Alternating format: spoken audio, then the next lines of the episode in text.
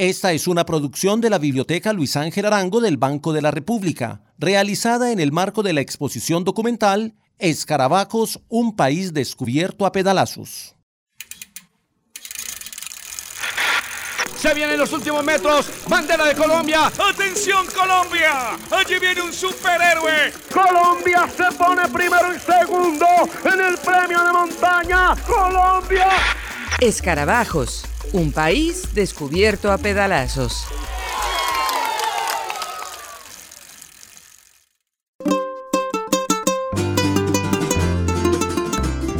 Ramón Hoyos, el primer campeón múltiple de estas tierras, ganó cinco veces la Vuelta a Colombia durante los años 50, cuando dominó el ciclismo nacional la llamada hegemonía paisa.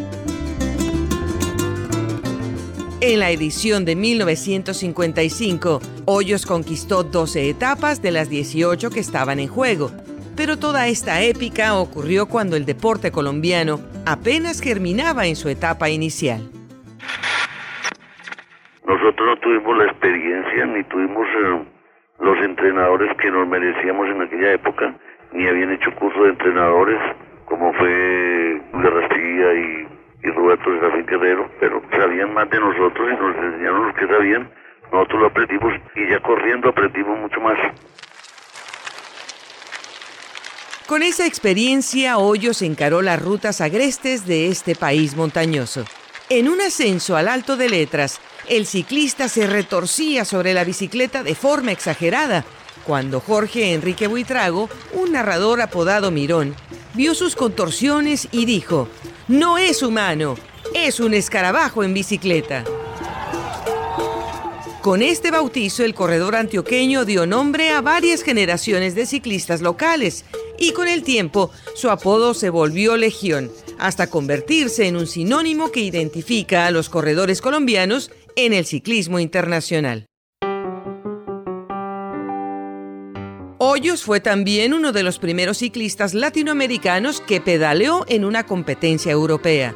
Su objetivo era disputar el Tour de Francia en 1953, pero debió conformarse con la Route de France, una carrera para aficionados que ni siquiera pudo terminar. Diversas estrecheces en la organización del viaje acabaron con su aventura.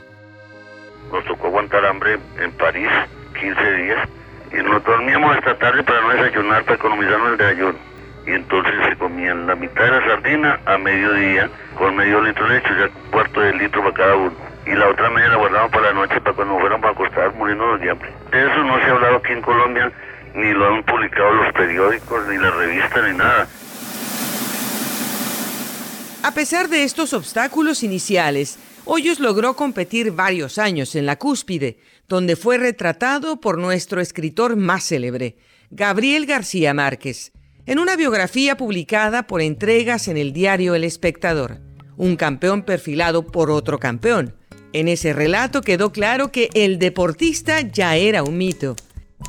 El premio Nobel escribió.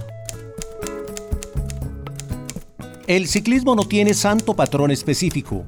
Cada ciclista se encomienda al santo de su devoción en los hogares humildes de Antioquia, algunos han ido más lejos y exponen e iluminan, al lado de una imagen piadosa, una fotografía de Ramón Hoyos recortada de los periódicos. En esta etapa Cali-Sevilla, la, primera que gané en el 52, después de haberme quedado privado hora y media bajando a Villeta, que un accidente que tuve, porque me tocó hacer la etapa solo, cogiendo agüita por ahí los de Villeta para allá en esos cerros tomando agüita y entonces me empecé a cargar corredores que iban con carro acompañante y les pedían naranjita, banano, o panelito, cualquier cosa que me daban y a mí me arrancaba y me iba solo, solo. Este atleta esforzado que se sometía al martirio sobre la bicicleta de forma voluntaria resumió para este pueblo creyente dos facetas profundamente colombianas. El logro conseguido en desventaja y la trascendencia alcanzada a punta de fe. Hoyos, igual que este país, se construyó a sí mismo, pedalazo a pedalazo.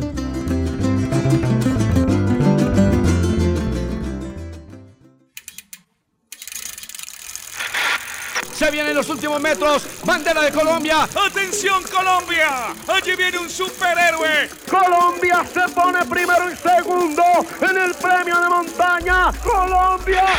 Escarabajos, un país descubierto a pedalazos. Para la elaboración de esta pieza se usaron fragmentos de entrevistas del archivo de Caracol Radio. Todos estos fragmentos fueron licenciados por el Banco de la República y la Biblioteca Luis Ángel Arango para esta serie y están sujetos a derechos de autor, por lo tanto, su uso solo puede ser autorizado por parte de Caracol Radio.